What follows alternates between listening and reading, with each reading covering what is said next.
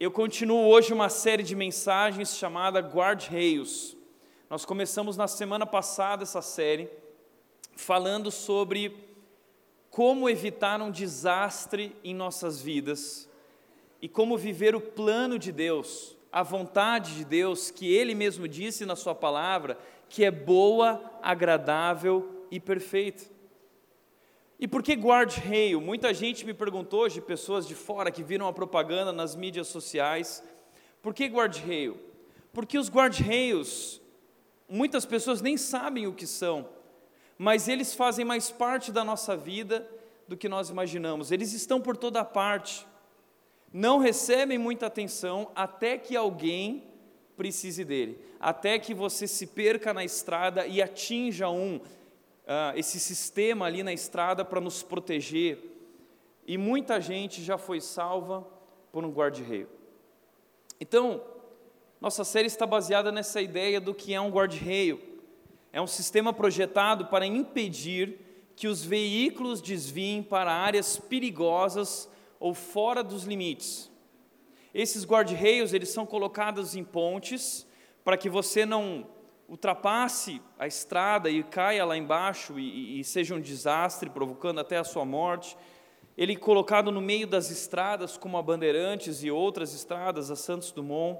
É colocado nas curvas também, para você não perder o controle do carro na curva, não acabar se desviando.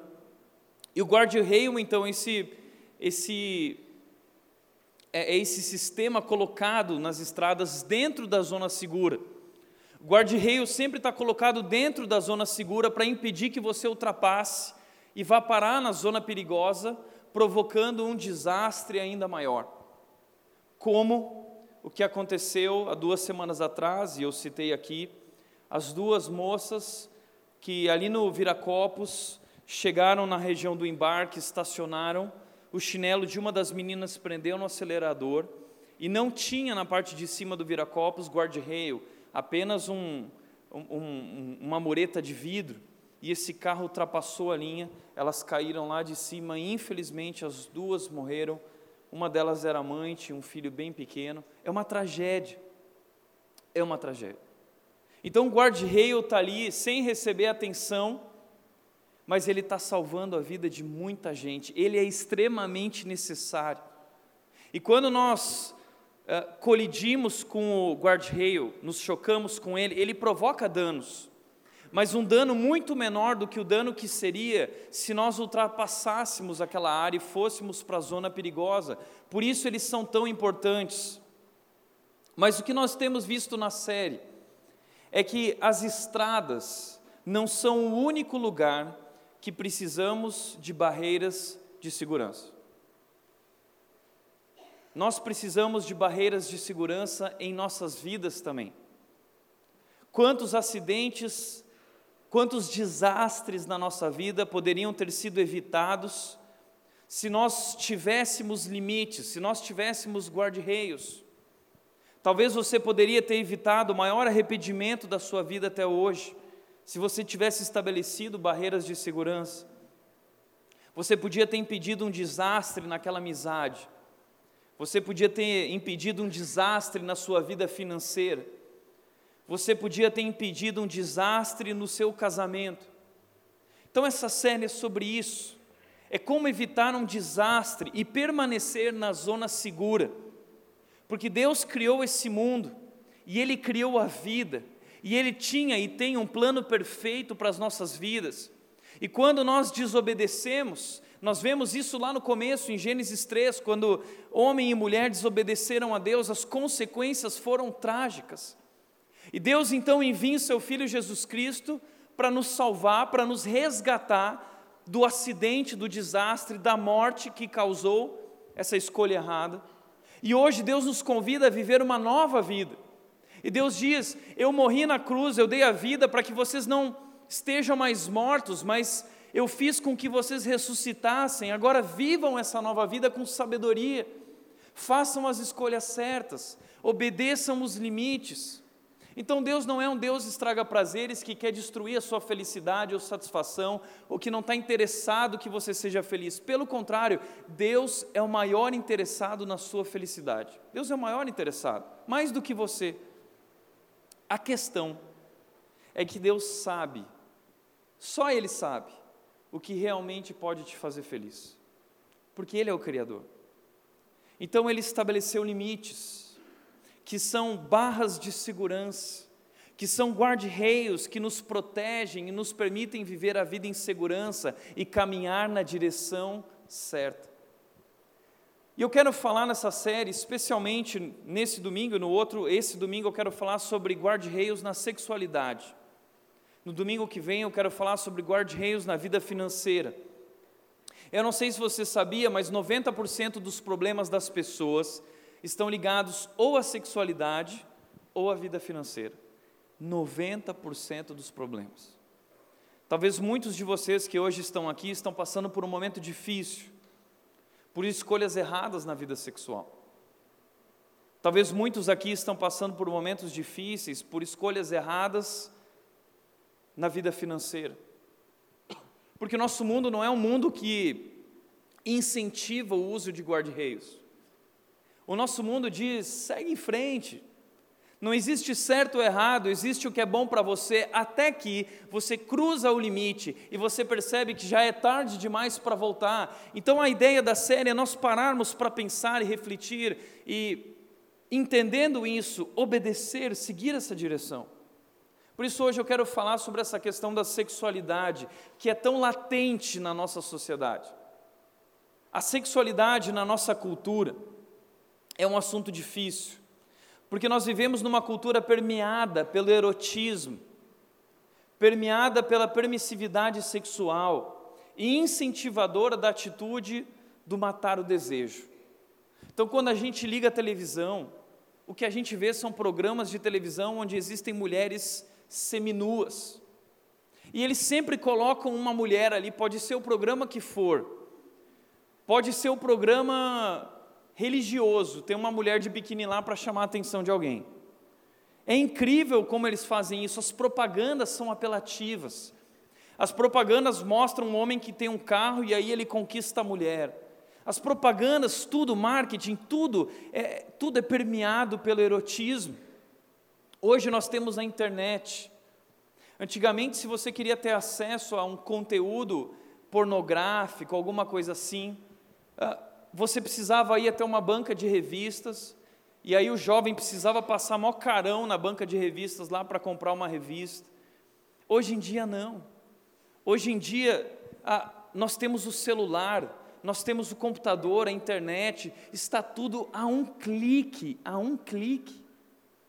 Eu conheço jovens que com nove anos de idade, certa vez um, um jovem da nossa igreja me contou isso que quando ele tinha nove anos, ele foi na casa do amigo, e o amigo, que também era filho de líderes da igreja, e eles abriram a internet, e esse amigo de nove anos chamou o outro e falou assim: Olha isso aqui, e começou a mostrar conteúdo pornográfico para ele, homossexual, conteúdo pornográfico homossexual, nove anos de idade. Os pais nem faziam ideia, e muitos dos pais não fazem ideia do que os filhos estão vivendo, o conteúdo, o acesso que eles têm a tudo isso. Mas não são só os filhos que são afetados, o marido é afetado, a esposa é afetada. Eu conheço senhoras, eu já ouvi falar de histórias em outras igrejas, de uma senhora de mais de 60 anos lutando com a pornografia. Ou seja, a nossa sociedade hoje é uma cultura uh, da pornografia. Milhões, bilhões de pessoas acessando sites pornográficos, é a sexualidade latente que tem destruído as nossas vidas, e isso é tão duro, tão complicado.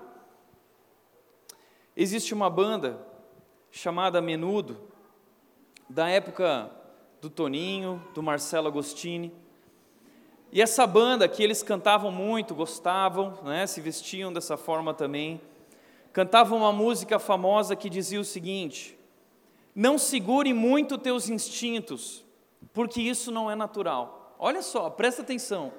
Não segure os instintos, porque isso não é natural. Vá em frente, entra numa boa, porque a vida é uma festa.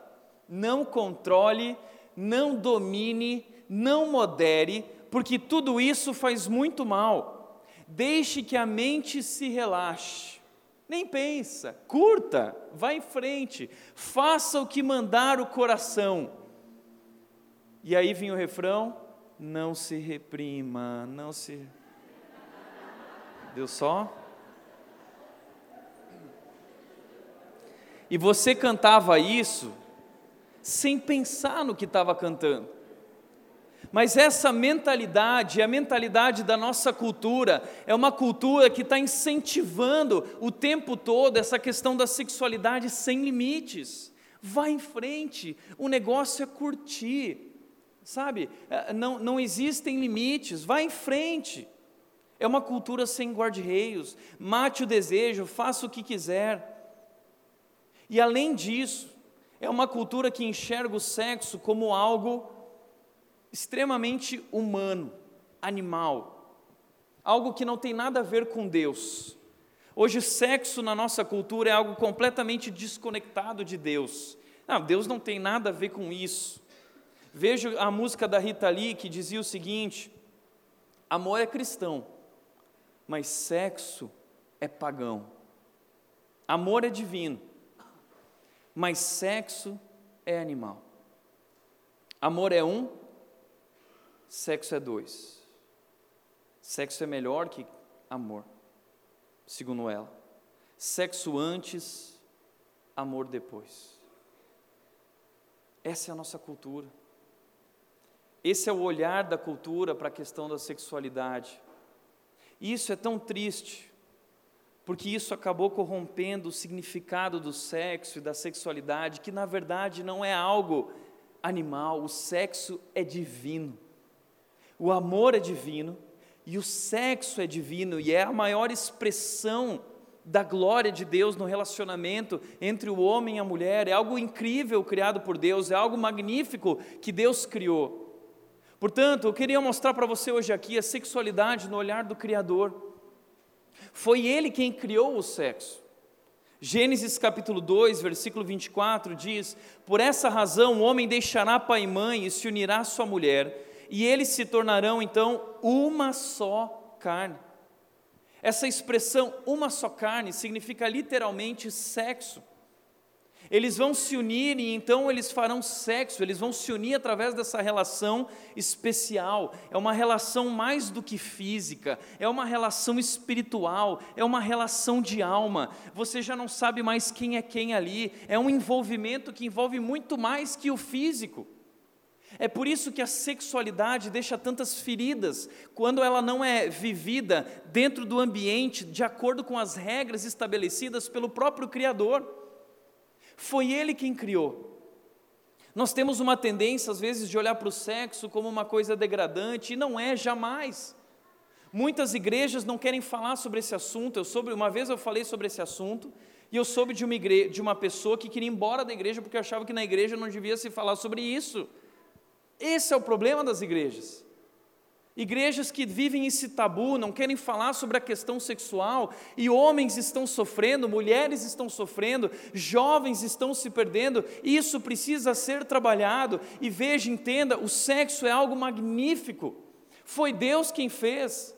O sexo é um enorme privilégio, que exatamente por causa disso possui regras tremendamente restritas e severas, porque é algo magnífico mas Deus sabe como realmente funciona. É interessante que quando você olha para o Antigo Testamento, no hebraico, existem três palavras que definem amor. Uma palavra é o raiá, a outra palavra é o ahavá e a outra palavra é o dod. São três chamas do amor. Uma chama se refere ao amor, à amizade. A outra chama se refere a esse amor compromisso de entrega. A outra chama é esse amor físico do relacionamento sexual. E a ideia dessas três chamas é que elas, quando trabalham juntas, ali então surge algo incrível. A ideia do sexo, que o sexo precisa trabalhar com esses outros amores. O sexo é o dode, ele precisa trabalhar com a ravá, com o raiá.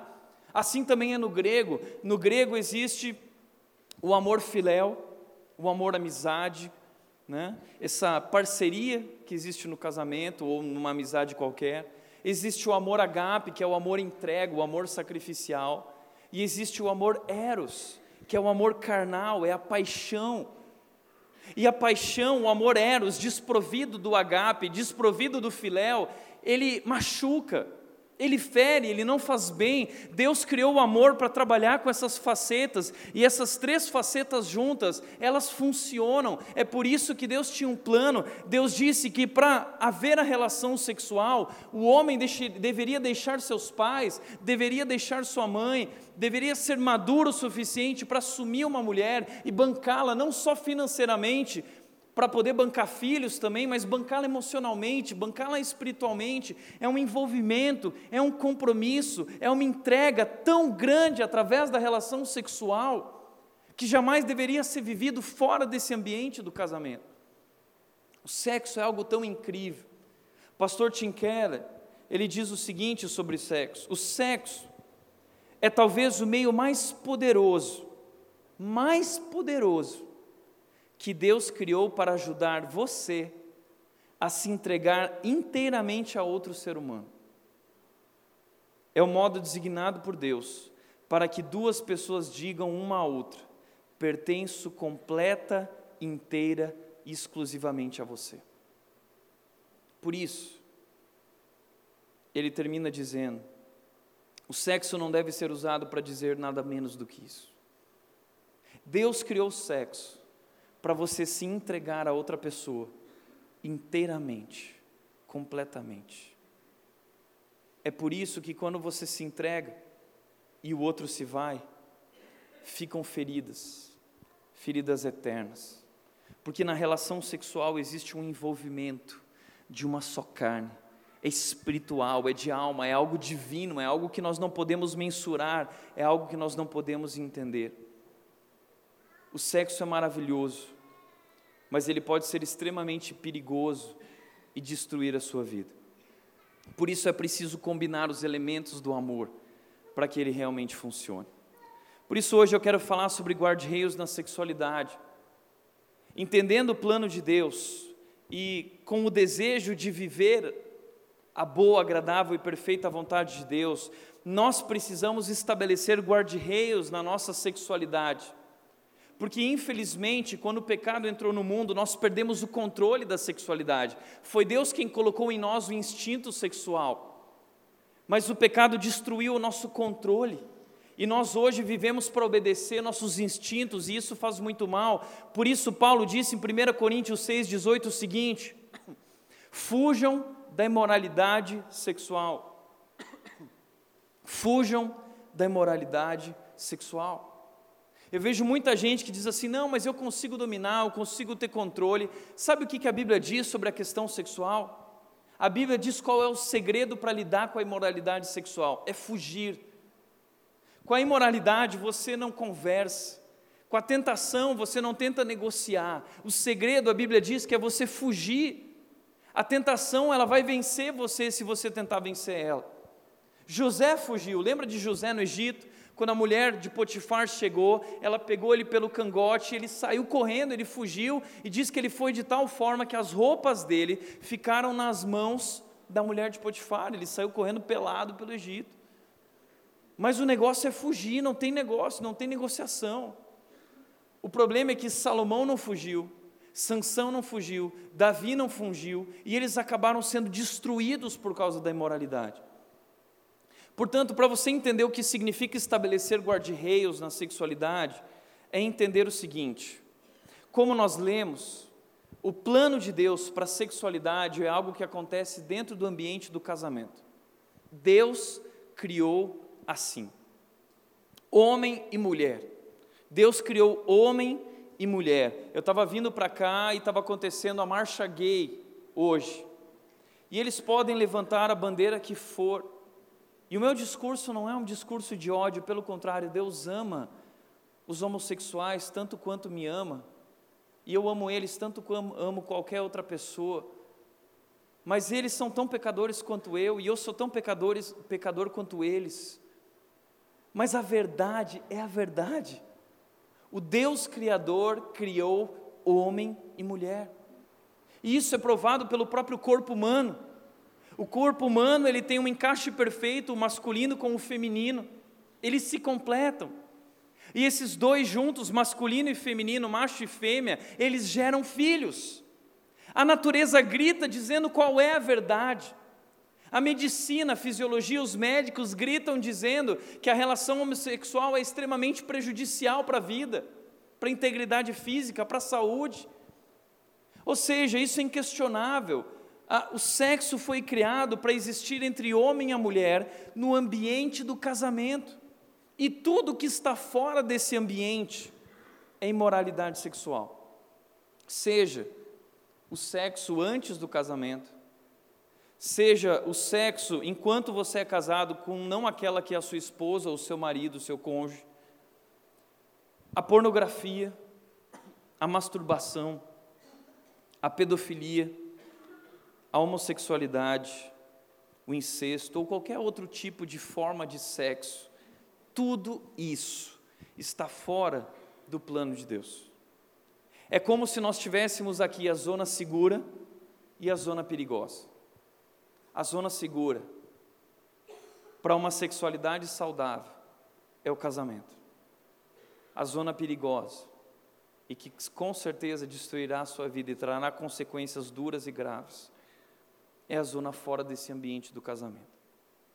Por isso a Bíblia é clara dizendo que existe o sexo lícito e o sexo ilícito. Sexo lícito é o que acontece no casamento entre o homem e a mulher, o sexo ilícito é o que acontece fora do casamento, seja qual for a versão do sexo.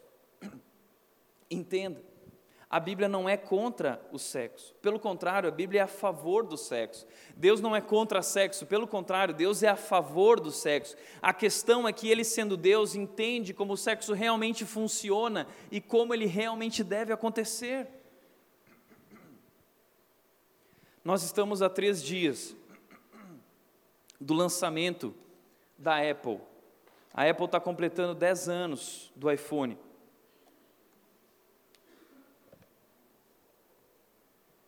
Vocês sabem que eu sou fã da Apple, né? Dá para ver. Eu sou fã do Steve Jobs, infelizmente ele já faleceu. E eu estou aguardando ansiosamente esse lançamento. Muitas novidades que vêm da Apple, eu adoro isso e eu vou assistir o Tim Cook falando sobre os novos aparelhos, tudo mais, eu adoro. E eu acho interessante que quando ele apresenta, ele vai lá e ele começa a mostrar como funciona. E uma das coisas que estão entre os rumores é que o novo iPhone ele vai ser a prova da água, mas é uma prova, a prova da água de verdade. Você pode mergulhar 30 metros com ele durante 30 minutos. É alguma coisa assim. Ah, a pergunta que eu faria para você é a seguinte: se você recebesse esse iPhone, que eles estão chamando de iPhone 7S ou 8, talvez, que vão lançar, se você ganhasse esse iPhone, você iria além dos 30 metros, iria além dos 30 minutos para destruir o iPhone? Você com certeza respeitaria as instruções do Criador, não, não respeitaria? Nós temos esse costume de ler o manual de instruções para respeitar os limites, eu não posso ir além eu não posso levar o motor do meu carro além do que ele foi construído para funcionar. Eu não posso levar o meu celular para além dos limites daquilo que ele foi feito para funcionar. Porque se eu levar, isso pode significar a destruição do aparelho. Isso pode significar a destruição do motor do meu carro. Então nós precisamos levar a sério as instruções do Criador, as instruções daquele que, que fez esse objeto. Agora, o que eu quero dizer para você é que nós temos em mãos algo muito mais valioso que um iPhone. Nós temos em nossas mãos a vida. Está em nossas mãos o nosso corpo. Está em nossas mãos a nossa alma, as nossas emoções. E uma alma, um corpo, é algo muito mais valioso e muito mais complicado do que um aparelho eletrônico. E existem regras que o Criador criou para preservar esse corpo, para preservar essa alma, para preservar o nosso mundo interior. E nós precisamos levar isso em consideração, Portanto, Deus não é contra sexo, Deus é a favor, foi Ele quem fez. O sexo é algo magnífico, é algo especial, é algo incrível. Mas o Criador disse que o sexo só resiste a casamento. O sexo é feito para casamento e não deveria ser usado para nada além disso. Portanto, 1 Coríntios 7, 2, continuando esse texto que Paulo diz: fujam da imoralidade sexual, Paulo diz: por causa da imoralidade, cada um deve ter sua esposa e cada mulher o seu próprio marido. A resposta para a imoralidade é o casamento. Como eu venço a imoralidade? Meu amigo, se você quer viver o casamento, se você quer viver a relação sexual, ela existe para o casamento. Então o casamento é a provisão básica de Deus para nossos impulsos sexuais e sua completa expressão e satisfação. O casamento é a provisão básica de Deus para nossos impulsos sexuais e sua complexa expressão e satisfação. Quem disse isso foi Bruce Wilson. Agora, então, qual é a nossa resposta diante de uma cultura que diz não domine? Uma cultura que diz não se reprima? Uma cultura que diz relaxa, faça o que o coração mandar? A postura do cristão, os guarda-reios do cristão nessa cultura, precisam ser os seguintes: primeiro, fidelidade. Se você é casado, você precisa ser fiel à sua esposa, fisicamente ou em pensamento. Você precisa ser fiel a seu marido fisicamente ou em pensamento. Seja fiel. Essa é a postura do cristão, essa é a resposta do cristão a uma cultura que perdeu os limites na sexualidade. Mas a resposta daquele que não é casado é a pureza, é a castidade. Eu vou esperar pelo casamento, eu vou esperar para viver isso que Deus criou no momento certo, e é possível. Isso é possível. Basta tomar uma decisão a decisão de esperar, a decisão de trabalhar, de conquistar, de amadurecer e viver isso no momento certo. Porque, mesmo no momento certo, mesmo dentro do ambiente do casamento, a sexualidade traz os seus desafios. O sexo é algo incrível, mas é algo extremamente complicado. Mulheres são diferentes de homens, homens são diferentes de mulheres. Mas você precisa se render ao Criador e buscar nele direção para essa área. E nós precisamos estabelecer esses guarda-reios bem definidamente. Gente, deixa eu dizer uma coisa: eu não estou falando sobre opinião. Isso não é opinião, tá? A minha opinião não importa. Só a opinião de Deus importa. E essa é a opinião de Deus, o Criador do sexo, o Criador da sua vida. Foi isso que ele disse. Portanto, como nós podemos desenvolver a pureza sexual numa cultura tão apeladora? Como nós podemos desenvolver a pureza sexual numa cultura permeada pelo erotismo? Como? É sobre isso que eu quero falar aqui rapidamente. Mas antes eu quero levantar algumas falsas crenças sobre essa questão da sexualidade. Coisas que a cultura coloca na nossa mente, nós acreditamos e isso destrói a nossa vida. E a resposta para essas falsas crenças está nesse texto, 1 Coríntios 10, 13, que diz: Não sobreveio a vocês tentação que não fosse comum aos homens, e Deus é fiel, Ele não permitirá que vocês sejam tentados além do que podem suportar. Mas, quando forem tentados, Ele mesmo lhes providenciará um escape para que o possam suportar. Primeira falsa crença, falsa premissa sobre sexualidade é essa de que cremos ou acreditamos que ninguém compreende a nossa luta sexual. Eu conheço gente que tem medo, gente que se esconde. Eu, como pastor, já recebi muitas pessoas que falaram: Tiago, você não vai acreditar no que eu vou te falar, no que eu estou vivendo, no que eu fiz. Esse medo que você tem de que só você está vivendo isso, você se sente sozinho, Imagina, ninguém vive isso. Ninguém vai compreender a minha luta sexual, por isso eu nunca vou revelá-la para ninguém, porque ninguém sabe o que se passa dentro de mim. Mas o que a Bíblia está dizendo é: não sobreveio a vocês tentação que não fosse comum aos homens. A tentação é comum a todos, gente. Todo mundo pensa em sexo, nós somos criados para pensar em sexo. É natural. Esses dias eu ouvi a história de uma pessoa da igreja que contou de uma amiga que é professora, e essa professora entrou, tinha saído da sala de aula rapidamente, e quando ela voltou, ela pegou duas criancinhas de seis anos, uma menina e um menino, ele tinha abaixado as calças, ela tinha abaixado as calças e ele estava dando um beijinho. Seis anos de idade. O instinto sexual está colocado já em crianças pequenas e isso precisa ser trabalhado no tempo certo. Nós precisamos pôr limites, regras na vida das crianças desde cedo com relação a isso, mas a tentação é comum a todos. Todos vivem lutas. O desejo, entenda uma coisa: o desejo sexual não é pecado. Gostar da coisa não é pecado, gostar da coisa é bom, você tem que gostar mas você precisa vivê-la no ambiente certo, que é o casamento. Mas é uma luta para todos nós. E nós somos tentados diariamente nessa área. E se nós cedermos à tentação, isso pode significar um desastre na nossa vida. Grandes homens lutaram com a tentação, lutaram com a imoralidade. Eu sempre falo que eu admiro muito Martin Luther King Jr. Ele fez grandes coisas, ele recebeu o prêmio Nobel, ele foi um homem que mudou o planeta em que nós vivemos. Existe um feriado nos Estados Unidos para ele. Mas o que muita gente tentou esconder sobre o Martin Luther King é que ele viveu casos extraconjugais. Ele traiu a esposa. Existe muita coisa nos Estados Unidos sobre isso, se você for pesquisar.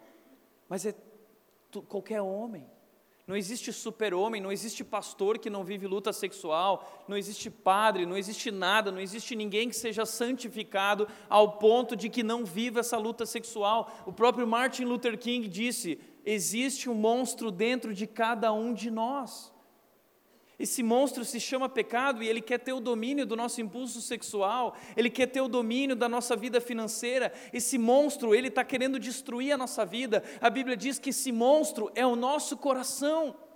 O coração é desesperadamente corrupto, ele é enganoso, ele quer nos destruir. Jeremias 17, 9 disse isso. Esse é o monstro, o seu coração é o monstro dentro de você, querendo destruir a sua vida. Por isso, entenda que todos os grandes homens e mulheres viveram lutas assim. Davi viveu. Davi foi um adúltero. Ele adulterou com Batseba. Salomão foi um adúltero. Ele teve muitas mulheres, não agradou a Deus. Sansão fez isso também. Eles destruíram a vida deles por causa disso. A Bíblia apresenta muitos, a Bíblia não esconde esses escândalos. A Bíblia diz que Davi era um homem segundo o coração de Deus, mas o homem segundo o coração de Deus pecou na área sexual. Grandes homens que foram usados por Deus erraram na área sexual e você não está livre disso, nem eu.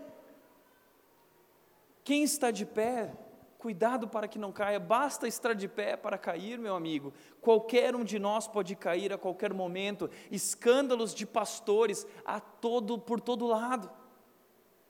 Eu estou falando de pastores, mas são líderes, pessoas profissionais, membros de igrejas de todos os lados. Toda hora nós recebemos notícias de alguém.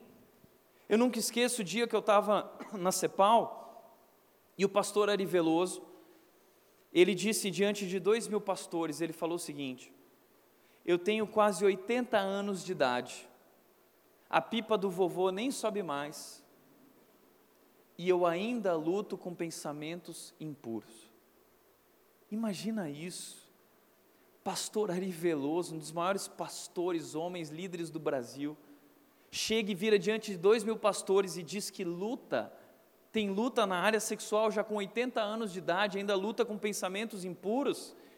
E nessa hora eu arregalei os olhos e fiquei apavorado, e os pastores, ficou aquele silêncio. E aí o pastor Ari Veloso virou para todo mundo e falou algo que marcou minha vida. Ele disse assim: E não adianta me olhar com essa cara de assustados que eu sei que vocês são tão safados quanto eu.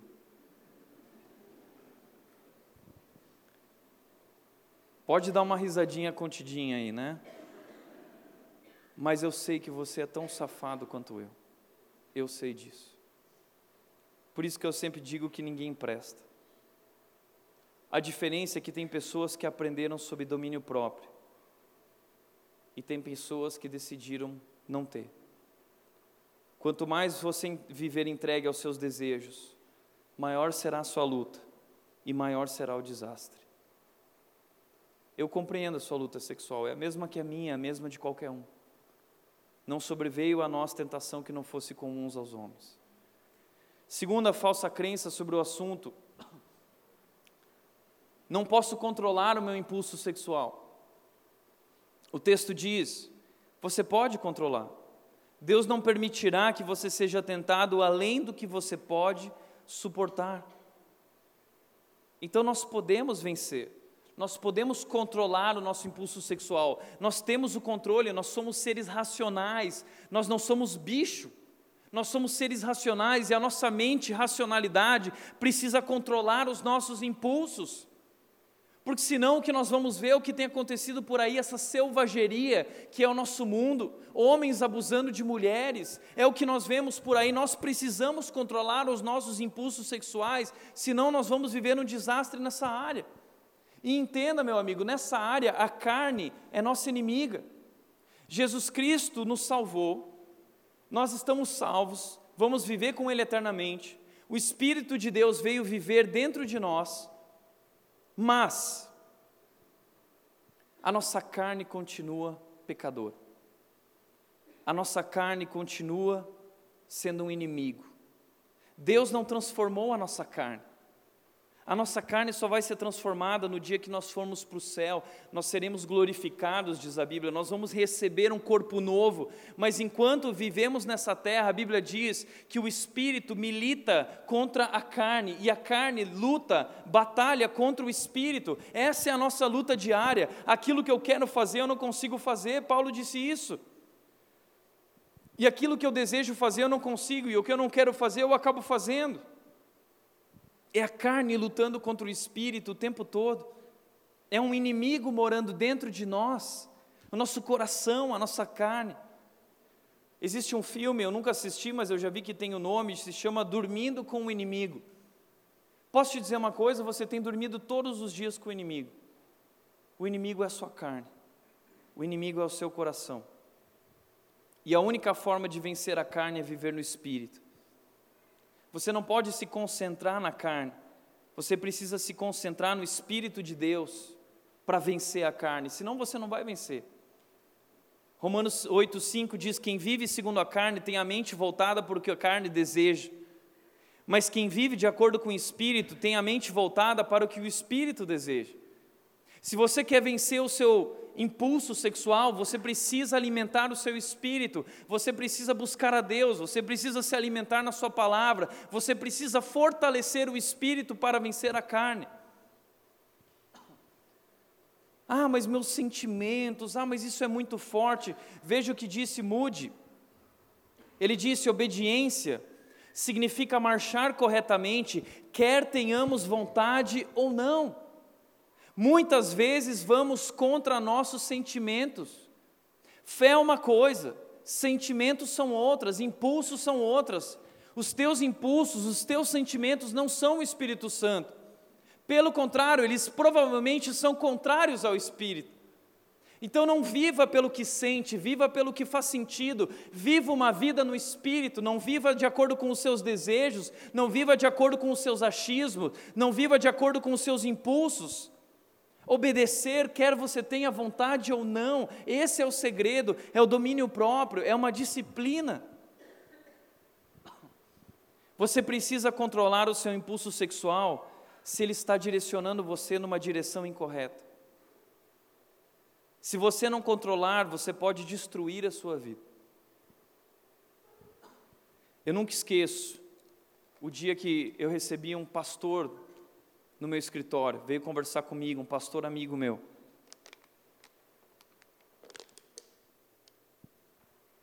E esse pastor, ele disse: Tiago, você não vai acreditar no que eu vou te compartilhar. E eu disse: Cara, eu vivo as mesmas lutas, aquele papo, somos pecadores. E ele sentou comigo e eu falei: Cara, você pode me falar qualquer coisa que eu já vi de tudo.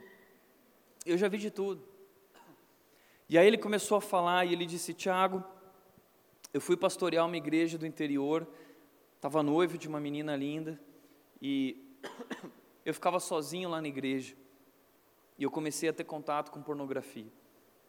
E aí eu via, depois eu me arrependia, aquilo me fazia mal, mas depois eu voltava a fazer novamente, e novamente, novamente, até que eu viciei. E eu viciei de tal forma que aquilo se tornou uma porta de entrada na minha vida para coisas maiores. Eu queria experimentar algo mais forte. E ele disse: Tiago, a pornografia é algo tão sujo, ela estupra a mente. E eu queria algo pesado, como a pornografia é. E eu, pastor daquela igreja, comecei a ter relação com prostitutas. Mas o sexo com mulheres, para mim, já não era mais algo que me agradava. Porque a pornografia é tão suja, você fica vendo por que, que Ronaldo, é, por que, que Ronaldo Fenômeno, por que, que o, o imperador lá, por que, que esses homens que podiam ter qualquer mulher, eles se relacionam com um travesti ou com outro homem? Porque a mente deles já está tão deturpada que eles precisam de alguém igual a eles para se comunicar sexualmente. Eles já não conseguem mais se relacionar com outro sexo. E aí esse homem, esse pastor virou para mim e disse: Tiago, eu comecei a ter relação com travestis. E eu olhando para ele sério. E por dentro eu estava gritando, dizendo: Meu Deus! O que eu falo para esse cara? Deu assim, ó. Uhum.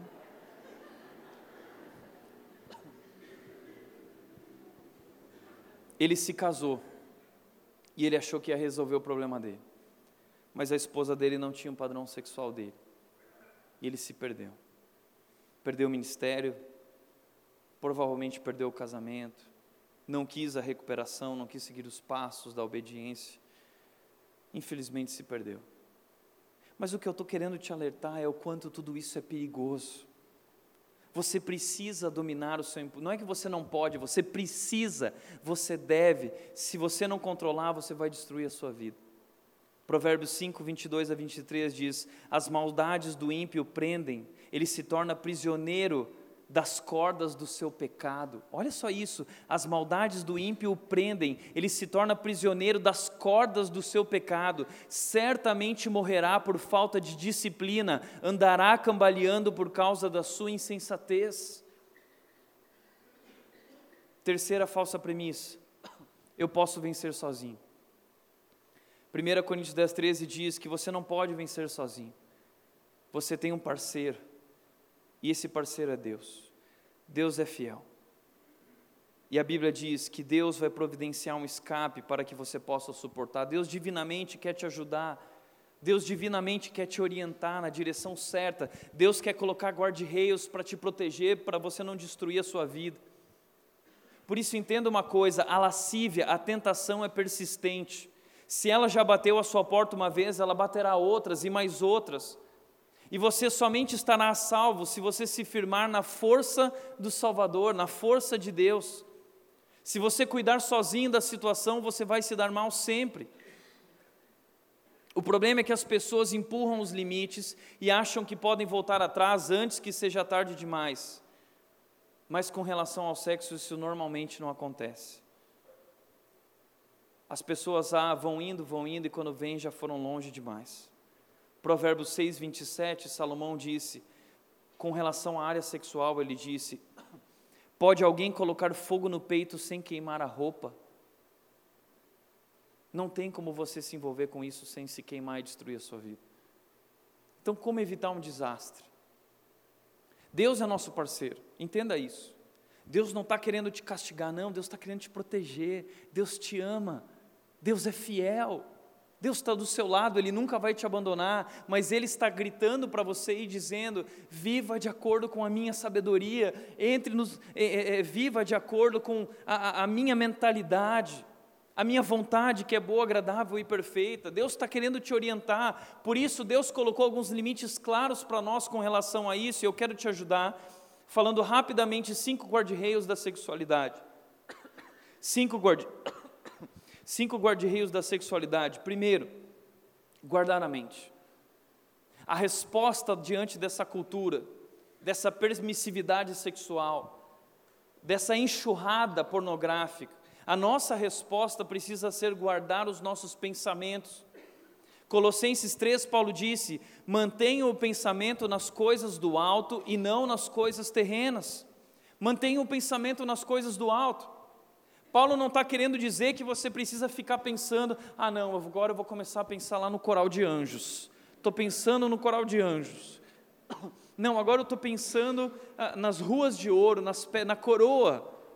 Não é isso que Deus quer que você pense. Pensar nas coisas do alto é pensar de acordo com a sabedoria de Deus, é buscar pensar como Deus pensa. Ah, Tiago, mas vou eu lá saber como Deus pensa? É claro que você vai saber. A palavra de Deus te revela como Deus pensa. É Deus revelando para nós, é Deus trazendo o manual da vida para nós. A Bíblia é o manual do Criador. Só que ele é grande, sabe por quê? Porque não é um iPhone, porque não é um carro, é uma vida, é carne, é osso, é alma, é espírito. Então a palavra de Deus traz as instruções que podem salvar a nossa vida e traz as instruções de como tudo na vida funciona. E nós negamos tudo isso e vamos além dos 30 metros e além do tempo que deveríamos ir, desrespeitando o tempo certo de cada coisa.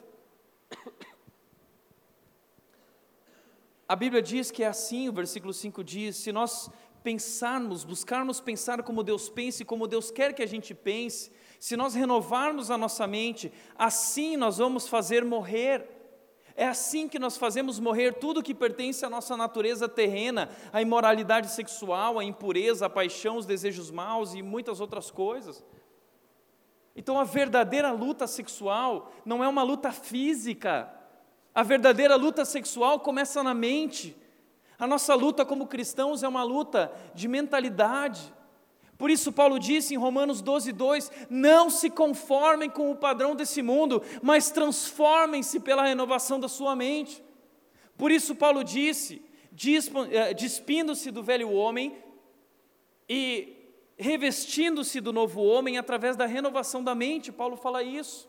A mente é o segredo. A verdadeira, verdadeira luta começa nos nossos pensamentos. E aí um, um cara vai dizer: Ah, mas eu não controlo minha mente. Você pode e deve controlar sua mente. James Allen, ele disse o seguinte: bons pensamentos geram bons frutos, maus pensamentos geram maus frutos, e o homem é o seu próprio jardineiro. É você quem planta os seus pensamentos. E certa vez, acho que foi Martinho Lutero que disse: um homem não pode impedir que os pássaros voem sobre sua cabeça, mas ele pode impedir que façam ninhos. A tentação vem, o pensamento vem, talvez isso seja inevitável, mas você possa impedir, você pode impedir que o pensamento faça morada, faça um ninho na sua cabeça. Você pode decidir não cultivar esse pensamento, não ir além, cortar o barato desse pensamento ali, e o jardineiro somos nós, meu amigo é escolha nossa. E você vai colher o que você plantar na sua mente. Você é o que você pensa. Você é o que você pensa. Por isso, 2 Coríntios, Paulo disse: levamos cativo todo pensamento para torná-lo obediente a Cristo. A nossa luta começa na mente e nós precisamos levar o nosso pensamento cativo. A música dos menudos disse: não controle a mente, deixe que a mente relaxe. Quem está falando isso, meu amigo? É o inimigo, é o diabo querendo dizer, vai, relaxa, mas a Bíblia está dizendo, não relaxe, a Bíblia está dizendo, prenda o seu pensamento, leve ele cativo, faça com que ele seja escravo de Cristo, escravo da palavra de Deus. E talvez você ache isso pesado, mas sabe por que é tão pesado? Porque olha para fora como o nosso mundo está, Deus não quer que você destrua a sua vida. Deus não quer o seu mal, Deus quer o seu bem. E Deus sabe que a luta começa na sua mente. Os pensamentos estão testando os nossos limites. É, são como os filhos. Os filhos testam os limites. Os pensamentos também testam os nossos limites. E se nós não colocamos guarda-reios, eles vão além. E ele, nós acabamos nos tornando e fazendo aquilo que nós pensamos. É na mente que tudo acontece. Você é o que você pensa. Não vai haver renovação na sua, não vai haver transformação na sua vida se não houver renovação. Não há transformação sem renovação da mente. Você precisa guardar os seus pensamentos. Use a mente, use a razão da maneira certa, reflita da maneira certa, pense nas consequências disso, pare para pensar nas consequências, no preço de, de tudo isso.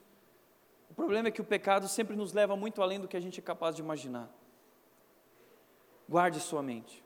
E para guardar a sua mente, eu diria que a segunda coisa é guardar os seus olhos. porque são os olhos que alimentam a nossa mente. Guarde os seus olhos. A gente liga a televisão, a gente abre o celular e ali do ladinho está sempre latente aquele ícone dizendo: clique aqui, venha me conhecer. É a porta da mulher adulta. Jó fala sobre isso no capítulo 31 do livro dele. Jó disse: Fiz acordo com os meus olhos de não olhar com cobiça para as moças. É um homem que viveu há quatro, cinco mil anos atrás.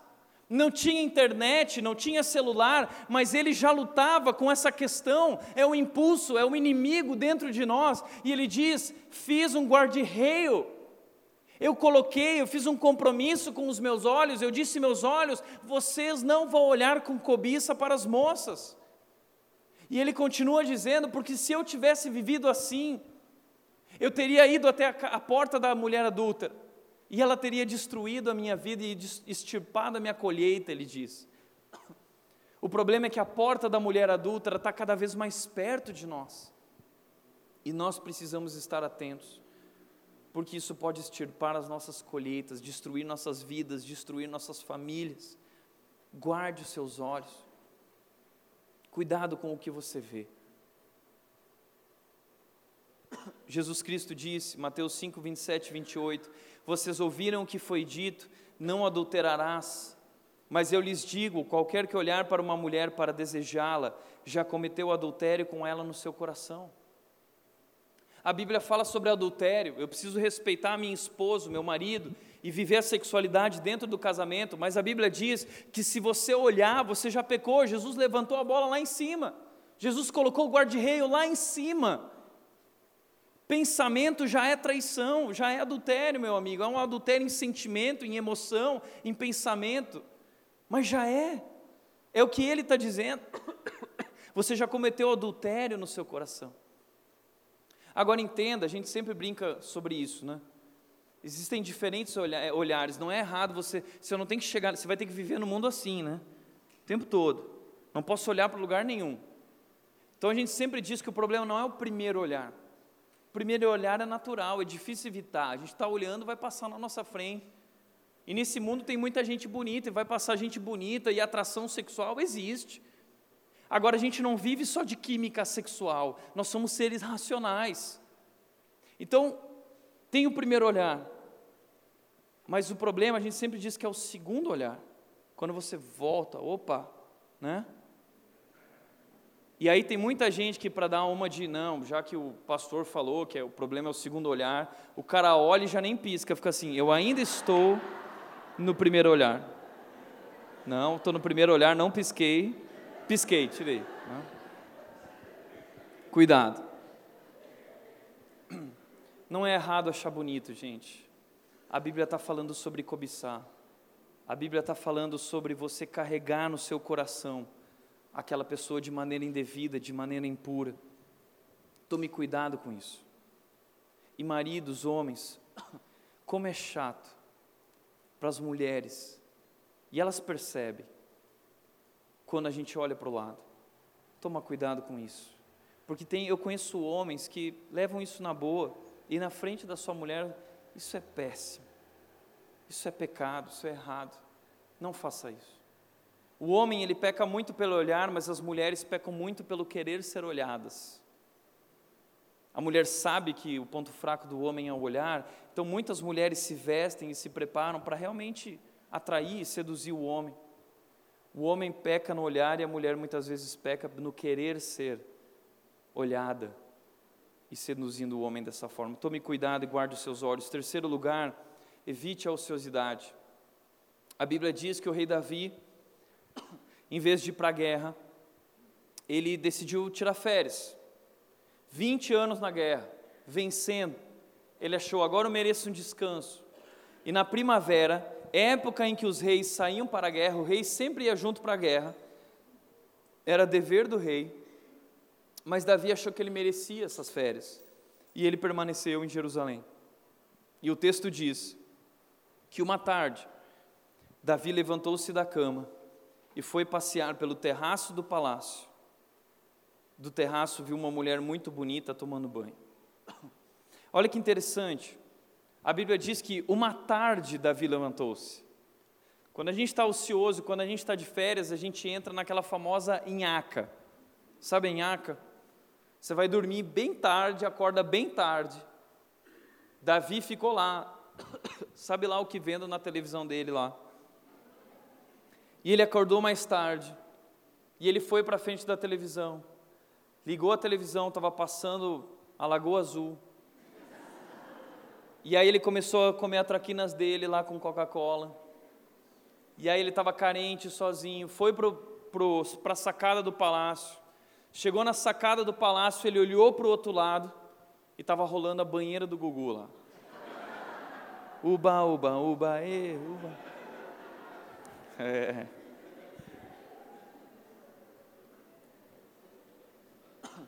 Batseba procurando sabonete. Davi viu e não evitou. Diz que Davi mandou chamar Batseba, tragam ela para mim. Aí falaram, mas ela é a mulher de Urias, o teu amigo. Ele não quis saber, ele não pensou nas consequências, ele se deixou levar pelo impulso. Colocou o perfume dele do boticário, colocou avanço. E aí ela chegou na porta do palácio e ele disse: Vem aqui conhecer meu palácio. Essa aqui é a entrada. Tá vendo? Essa aqui é a cabeça do leão que eu matei quando eu estava lá no campo. Ela, ai, nossa, Davi. Essa aqui é a cabeça do urso que eu matei quando eu estava lá. Nossa, Davi. Essa aqui é a cabeça. Ai, o que, que é aquilo ali? Essa aqui é a cabeça do gigante que eu matei. Ele tinha cinco metros. Talvez você fale, não, Tiagão, três, sim, mas homem sempre aumenta, né? Davi aumentou.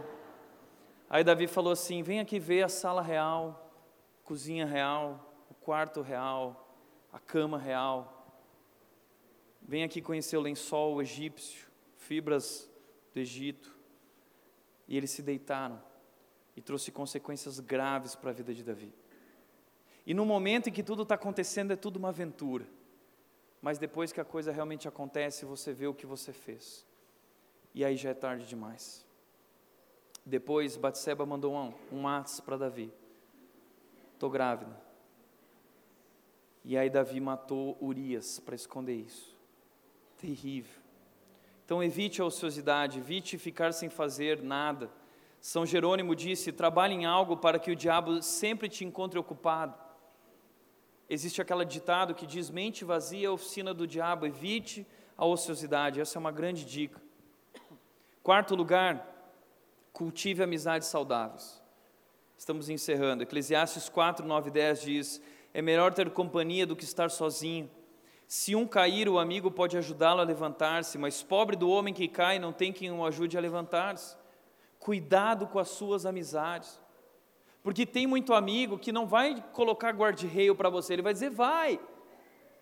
Os amigos de Davi tentaram manter ele ali, mas não conseguiram. Então, os amigos são importantes. Cultive amizades saudáveis, amigos que vão te ajudar a não cair, amigos que vão te ajudar quando você cair. Você precisa de amigos cristãos que têm esse padrão da pureza, que vivem o padrão da fidelidade às suas esposas, a seus maridos, amigas, mulheres assim. Você precisa de amigos solteiros assim também, se você é solteiro, para se guardar, de meninas assim com quem você pode compartilhar as suas lutas. Quando eu era solteiro, a gente tinha um lema entre os meninos. A gente dizia: vamos compartilhar nossas lutas e tentações uns com os outros, para não precisar compartilhar, confessar os nossos pecados. Porque a gente queria prevenir, a gente queria estabelecer guarda-reios para não precisar compartilhar o desastre. Então, tem amigos. E se você cair, a Bíblia diz que você precisa confessar o seu pecado a alguém, não só a Deus. Confessar o seu pecado e orar junto com essa pessoa para ser curado, para ser liberto. Porque talvez você se arrepende do que fez, mas talvez você continua preso. O laço do pecado te amarrou e essa área sexual, talvez de todas, é a mais difícil. Por isso a Bíblia fala tanto sobre esse assunto. E a Bíblia não esconde os escândalos, porque Deus está dizendo para nós, e Salomão vai dizer na sua palavra: não façam o que eu fiz, Não existe nada melhor do que um homem curtir a vida com a mulher da sua mocidade. Não vá atrás de outras mulheres. Isso seria um desastre na sua vida. Valorize a sua esposa, valorize o seu marido. Nós precisamos de amigos que nos façam valorizar o casamento, que nos façam amar a Deus, que nos façam nos manter puros, que nos ajudem nas lutas que nós estamos vivendo, porque tem sido difícil, porque não é fácil é uma enxurrada o tempo todo, é pressão, é tentação, é sedução. Nós vivemos numa cultura permeada por isso. Escolha muito bem com quem você vai andar e dividir a sua vida. Quinto e último lugar. Livre-se do que te domina. Em Mateus 5:29, depois de Jesus falar que se você olhar, você já adulterou no coração, Jesus diz o seguinte: se o seu olho direito fizer pecar, arranque o lance-o fora. É melhor perder uma parte do seu corpo do que ser todo ele lançado no inferno. E esse texto está falando no contexto sexual. E continua dizendo: se tua mão direita te fizer pecar, arranca ela fora. É melhor perder a mão do que perder toda a sua vida. Sabe por que, que Jesus está sendo tão duro? Porque Ele está nos alertando de como isso pode nos levar à sepultura. Salomão disse isso: a mulher adúltera vai te levar para a sepultura. As mulheres adultas estão na internet, os homens adultos estão entre nós, homens e mulheres, e nós precisamos escolher ser fiéis a Deus e a nosso cônjuge, mesmo que você ainda não seja casado seu dever é ser fiel a ela, ser fiel a Ele e se guardar. E esse é o princípio da amputação. Você só faz isso em caso de emergência. Ah, mas eu não estou mais conseguindo lidar. É a mulher lá no meu emprego. Então, meu amigo, deixa essa empresa. Só em emergência isso. Isso me domina. Então, meu amigo, você vai ter que tomar uma atitude. É melhor você perder o emprego do que você perder toda a sua vida. Eu conheço gente aqui que já abriu mão do emprego, porque lá tinha uma relação que não agradava a Deus, e isso destruiu a sua vida. E se você está vivendo isso, você precisa se livrar do que te domina, seja onde for. Eu conheço um homem que chega num hotel, ele vai na recepção e ele diz: Tira a televisão do meu quarto. Não, senhor, tira, senão não vou dormir aqui. Livre-se do que te atrapalha. Livre-se do que te domina. Se é o celular, se é o computador. Existem programas que verificam os sites que os teus amigos podem receber alertas. Instale esse programa. Coloque limites. Coloque guarde-reios. Deus quer que a gente experimente a sua boa, agradável e perfeita vontade. Guarde a mente, guarde os pensamentos, guarde os olhos. Evite a ociosidade. Cultive amizades saudáveis e livre-se do que te domina. Por isso, para refletir e praticar em primeiro lugar, você vive secretamente uma vida de moralidade sexual? Seja no pensamento, seja no computador, seja no físico ou com uma outra pessoa. Tome coragem, se arrependa, busque ajuda urgentemente, antes que seja tarde demais. Segundo lugar, você tem amigos que estão vivendo fora da vontade de Deus nessa área, que precisam ser amorosamente confrontados. Talvez você está vendo alguém que está vivendo da maneira errada. Seu papel como amigo é amorosamente ajudar essa pessoa, confrontar essa pessoa com a verdade. A verdade fere, a verdade machuca, mas o amor cura todas as feridas. Quem você precisa procurar e ajudar? Terceiro lugar, e o mais importante, não importa o que você fez, Deus te ama, e não há pecado que esteja fora do alcance do seu perdão. Talvez você está aqui pela primeira vez hoje, talvez você nem é cristão, talvez você nunca tinha ouvido falar sobre isso, e talvez agora olhando para o manual da vida você descobre: peraí, eu estou fazendo do jeito errado. Eu não quero que você se sinta pesado e culpado. Meu desejo é que você entenda que Jesus Cristo deu a vida por você naquela cruz, porque nós tomamos a direção errada, porque nós nos afastamos do Criador e do manual do Criador, porque nós começamos a mutilar e destruir a nossa, nossa própria vida com nossas escolhas erradas. Mas o que eu quero dizer é que na cruz, o amor de Deus foi derramado sobre a sua vida, sobre a minha vida. O amor de Deus foi derramado sobre os nossos corações. Eu quero dizer, Deus te ama, não importa quem você é ou o que você já viveu na área sexual até aqui. Deus te ama e Deus te perdoa. E Deus quer fazer todas as coisas novas na sua vida. E esse poder que vem da cruz, esse amor é transformador ele pode te libertar dessas correntes, dessa escravidão, e pode te levar a experimentar a vida, a verdadeira vida, a vida abundante que está em Deus. Por isso, eu quero que você entenda que tudo isso, esses guarda-reios, esses limites, essas barreiras de segurança, são por amor. Os guarda-reios estão nos protegendo.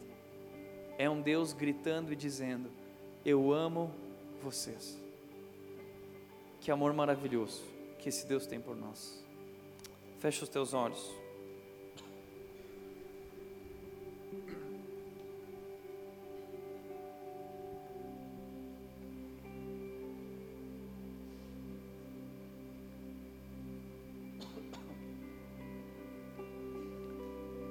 Quero te convidar aí no seu coração agora ter um tempo para confessar diante de Deus falar: Deus, eu reconheço, eu estou errado, nós estamos errados, eu errei.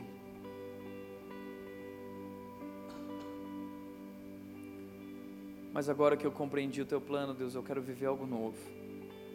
Eu me arrependo, me perdoa, Deus.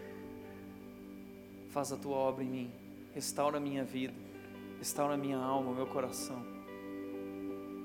O meu corpo, cura as minhas feridas.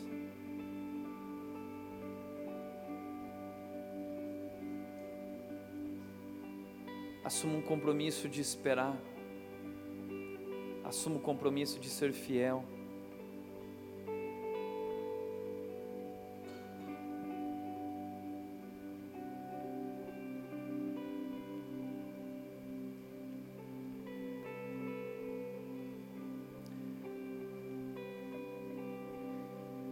Pai, eu quero te agradecer Deus, pela tua palavra, porque ela nos orienta,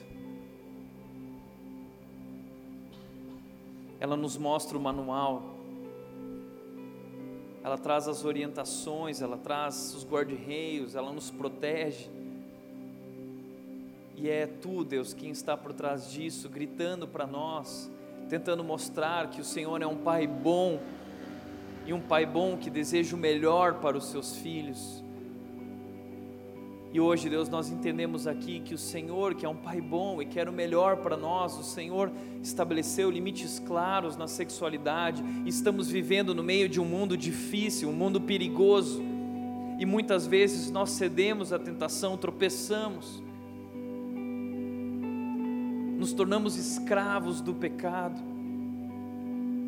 E esse pecado acaba tirando de nós toda alegria, todo o brilho da vida, toda a satisfação de viver e de se relacionar contigo.